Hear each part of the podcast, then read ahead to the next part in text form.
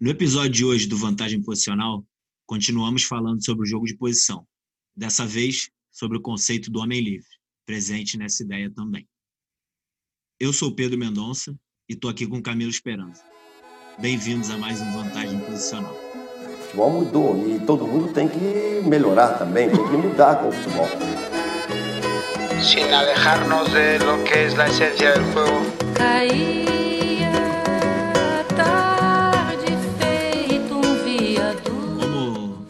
disse na abertura, o, o conceito que a gente traz hoje, e mais esse vantagem posicional, falando sobre jogo de posição, é o do homem livre que acredito que seja um dos conceitos mais falados sobre essa ideia de jogo.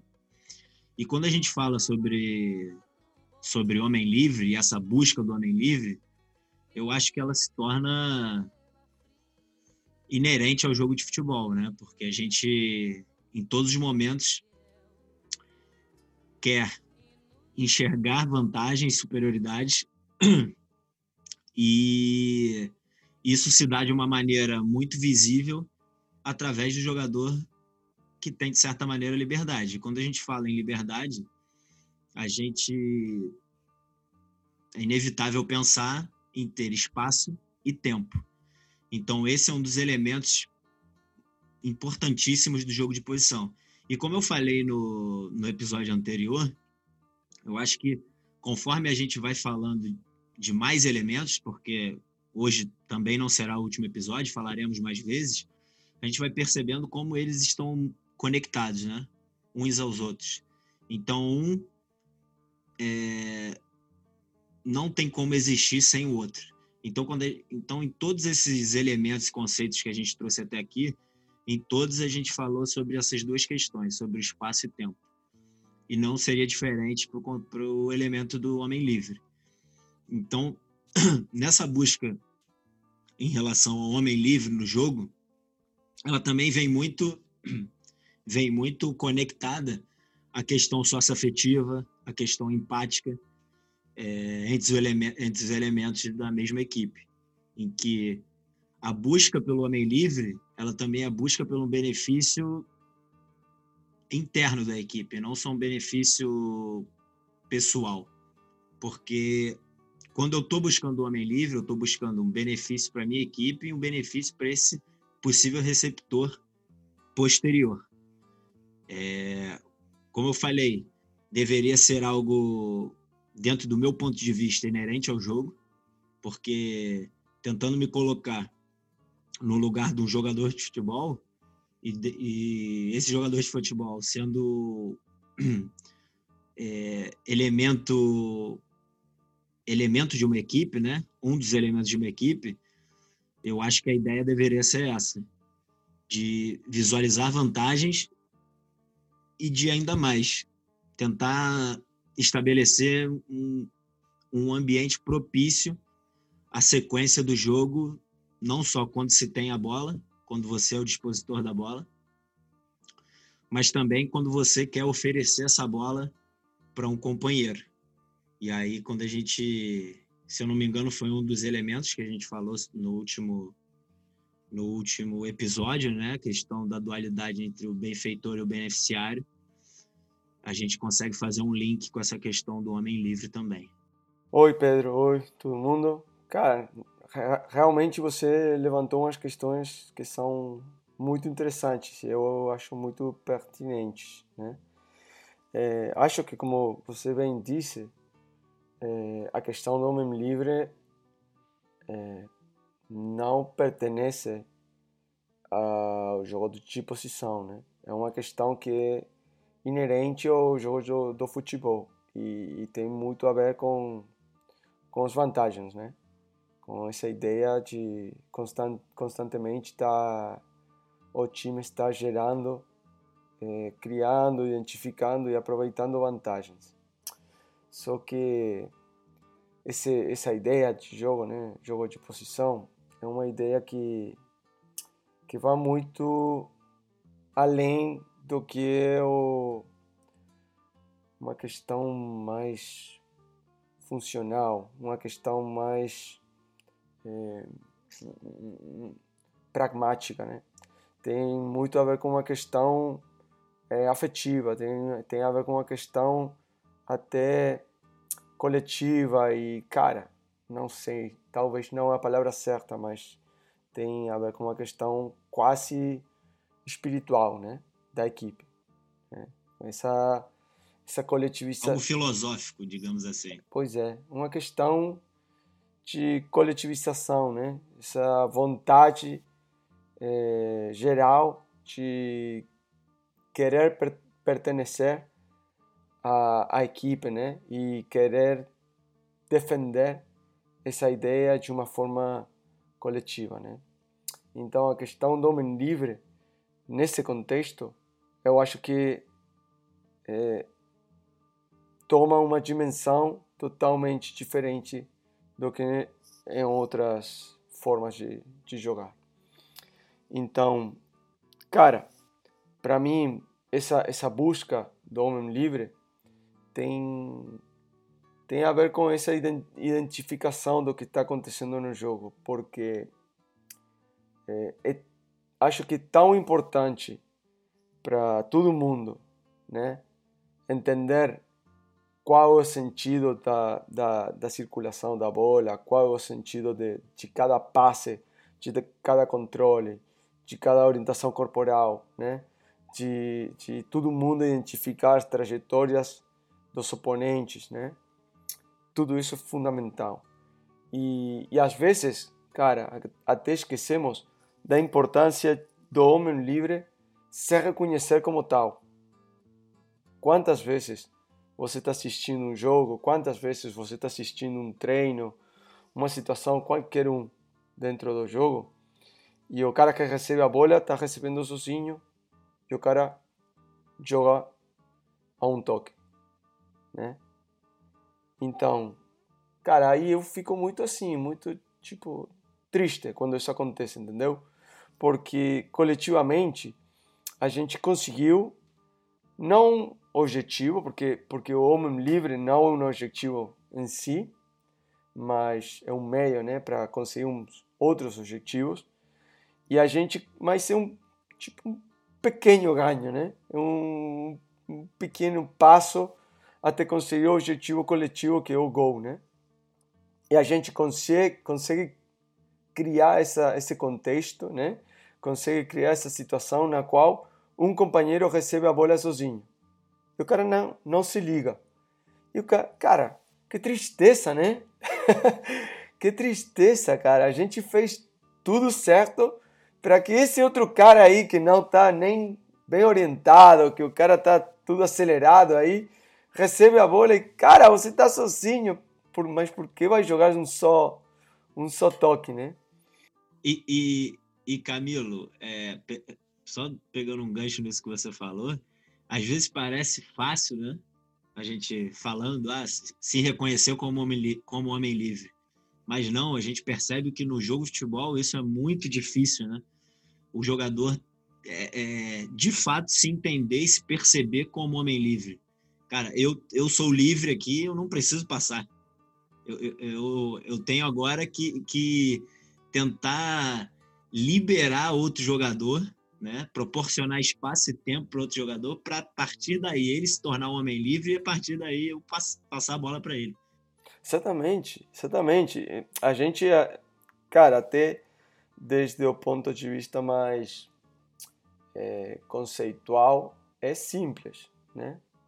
Se você está sozinho, então tem que ficar com a bola. Se você está marcado ou não tem espaço, então você passa a bola ou conduz, o que você tenha que fazer, né? Mas dentro do jogo, desde o ponto de vista perceptivo, é difícil, cara. É difícil porque estão acontecendo muitas coisas. Muitas, muitas coisas. Entendeu? E tem muitas trajetórias de possíveis é, adversários diretos, né? Que, tão, que po podem ou não vir a pressionar você. Então, pelo jogador que vai receber a bola, ele tem que estar olhando quem vai passar a bola para ele, se está orientado na sua direção ou não, tem que estar ligado se ele vai ser receptor da bola, ele tem que ter uma orientação corporal ótima, ele tem que ter, entendeu? ele tem que estar vendo muita coisa. Ele tem que, às vezes, ele tem que estar vendo o próximo passe antes de receber a bola. Então, é tão simples? Não, entendeu? É, é fácil, um conceito simples, mas dentro de um contexto que é muito, muito, muito complexo. Então, às vezes, é, por exemplo, o ano passado eu assistia muitos jogos de, de um time da USL, né? Porque um dos seu treinador auxiliar da equipe era é muito amigo meu, né? E, e eu assisti os jogos até por indicação dele, né, para dar um feedback, né? E cara, eu cansei, realmente cansei de, de ver jogadores é, passando a bola sem necessidade, né? Jogando só um toque, né? Quando o cara tinha espaço, tinha tempo e a sua missão no jogo naquele momento não era de jogar um toque ou dois, era ficar com a bola, né? E provocar uma vantagem, né? Dar tempo e espaço para outro companheiro, né? Que esteja em uma posição que possa permitir ao time progredir no campo, né? Que esse é o conceito do homem livre, né? A aparição de homens livres é, tem que ajudar ao time a progredir no campo, né? Porque senão, cara, o goleiro vai estar sempre sozinho. O goleiro é homem livre sempre, entendeu? Mas não isso, não isso, não isso o conceito de homem livre. O conceito de homem livre é aparecer, né? Num contexto que possa ajudar o time a progredir no campo, né? Com vantagens e progredir todo mundo junto, né? De uma forma organizada e eh, nós posicionando no campo adversário, né? Dependendo também do posicionamento do adversário, às vezes a gente precisa jogar uma bola longa nas costas, mas falamos assim, no geral, né? É, mas, cara, o zagueiro provavelmente vai ser sempre um livre. O goleiro vai ser sempre um homem livre. Então, não é isso, homem livre que a gente está procurando, né? É um homem livre que possa ajudar. Mais próximo do gol, se possível. Exatamente, o time a progredir, né? Entendendo também, e aqui a gente já estou pegando um gancho, vou voltar agora à questão da USL. É, entendendo também que vai chegar um ponto do jogo que a aparição de homens livres é praticamente impossível, né? Porque quanto mais próximo ao gol adversário, é, mais difícil é a aparição de vantagens numéricas, né? De homens livres e a gente tem que tentar encontrar outras, outros tipos de vantagens. Mas, é, efeitos desse, deste, deste podcast, vamos falar do homem livre é, no geral e pensando que é um cara que tem que ajudar o time a progredir no campo, né? Então, voltando à questão essa da USL, né? Cara, os jogadores estão jogando sempre, sempre, sempre, sempre, sozinhos, praticamente, e os caras passavam a bola o tempo todo, entendeu? Sem necessidade. E eu falei ao meu amigo, ele falou, cara, o que você achou? E eu falei, cara, deixa, deixa adivinhar, né? Como se fala? Adivinhar, adivinhar. Adivinhar. Posso, posso tentar adivinhar? Adivinhar o quê, cara? O tipo de atividade que vocês fazem no treino. Limite de toques. Ah, sim, tenta. E eu falei, cara, vocês com certeza, quase com certeza, estão treinando em espaços muito reduzidos, desnecessariamente reduzidos e com limites de toques em cada atividade. Estou muito errado? E o cara fala: Não, tá certo. a gente joga sempre em um espaço muito pequeno e a gente sempre joga com limite de toques. Então, eu acho que há uma, uma, uma espécie de lenda urbana no, no futebol que fala que quanto menor seja o espaço eh, no qual a equipe esteja treinando, melhor, né? Porque não, melhor pela técnica, porque o jogador tem que pensar mais rápido e porque mas cara, depois o jogador vai jogar num, numa hectare, né? Praticamente, né? Um campo de futebol com só 22 jogadores aí, entendeu? Então, por que jogamos nos treinos é, 10 metros por 6 metros e colocamos aí oito caras, entendeu? Aí a, a, a relação, percepção, ação, né? Não tem transferência com o que é a realidade. Então, estamos colocando os jogadores num contexto que, cara, não é real. Irreal. Entendeu? Não, não tem realidade, não, não, não tem transferência à realidade. Então, depois a gente, acima de tudo, acima de cometer o erro de colocar os caras num espaço muito reduzido, né? A gente, a gente coloca limite de toques. Então, e depois, e depois nós, os treinadores, somos os primeiros que desde o, o banco de reservas gritamos: paciência, paciência. Mas paciência de quê, cara? Se você está colocando ele cada dia da sua vida, desse jogador, desse atleta, num contexto no qual a paciência não existe, porque tudo acontece muito rápido, entendeu? Então, como a configuração das atividades, né, os constrangimentos que a gente vai colocando nessas atividades, depois vai gerando uns hábitos e vai gerando uma forma do jogador enxergar o jogo que depois não tem relação com, com a realidade. E depois alguém pode falar, é, mas Camilo, tem um dia na semana que é um dia da dinâmica, de sei lá, de força e pode aparecer um preparador físico e falar, é necessário. Mas beleza, é necessário. Então, esse dia faz, ou essa atividade faz, porque tem umas necessidades fisiológicas, sei lá, que fazem que esse dia, nesse contexto, seja necessário treinar num espaço curto e com a restrição de, de toques, beleza. Mas, cara, não pode ser cada dia. Se você quer os jogadores ter a possibilidade de ver o que está, está acontecendo, né? Ter o tempo de olhar primeiro e depois tem a capacidade de ver, de ver. não pode colocar o jogador o tempo todo num contexto no qual o cara não tem tempo de parar a bola, o cara não tem tempo de é, olhar e não tem tempo de ver. Por quê? Porque no momento que ele recebe a bola já tem dois adversários batendo nele, entendeu? Então temos essa essa essa lenda urbana, né? Essa essa, essa costume de de pensar que quanto menor seja o espaço, melhor, porque o jogador tem que pensar mais rápido e tem que é, uma, uma limitação coordenativa superior que vai forçar o jogador.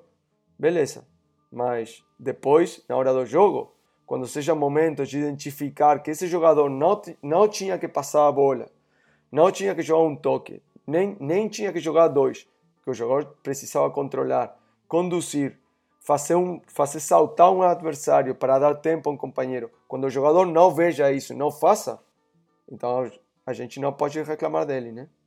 Sem dúvida. E, e enquanto você estava falando, eu já comecei a pensar que a gente tem um tema bem pertinente para falar quando a gente terminar o tema do, do jogo de posição, que é sobre os constrangimentos. Acho que estaria diretamente conectada a essa questão que, gente, que você abordou agora, que a gente está falando, e que vai justamente em contra essa questão, né? De você condicionar o jogador a determinados comportamentos que podem se tornar irreais ao que ele vai se deparar no jogo real.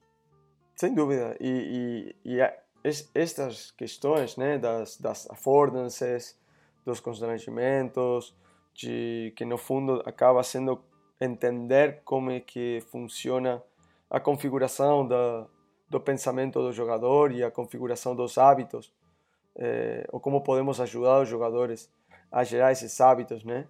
que, que possam ajudar ele a, a tomar melhores decisões no jogo. É, isso aí está tá incluso né, no, nos cursos que, que a gente está desenvolvendo. Né? E temos Sim, um capítulo tá até dentro do, do livro que a gente está tá escrevendo, né? que fala precisamente de, de tudo isso. Mas é, eu acho que é uma questão fundamental. Né? O treinador precisa, o treinador, o, o educador, né?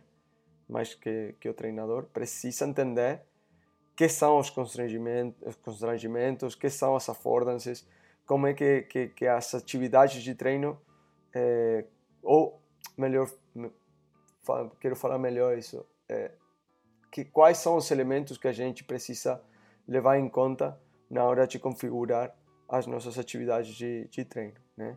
Não tem atividades boas, não não há atividades ruins, né? Tudo depende do, do, do que a gente esteja pensando em provocar, né?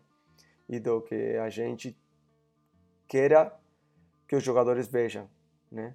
A partir daí, temos umas atividades ou uns formatos ou uns elementos dentro das atividades que são mais recomendáveis, né?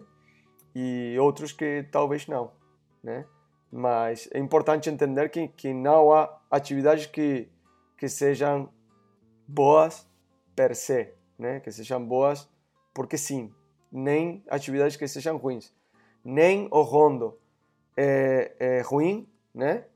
Porque não tem progressão, porque não tem adversário que vem pressionar nas costas, nem o rondo é ruim por conta disso, nem o rondo é a solução aos problemas da humanidade, nem o rondo vai é a, é a, a vacina contra o Covid, né? É, tudo dá e tudo quita, né? Tudo tem suas vantagens e tudo tem os seus desvantagens. É isso.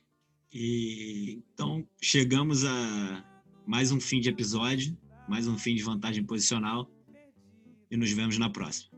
Abraço. Da tempestade, o sol nascerá. Fim desta saudade, hei de ter outro alguém para amar.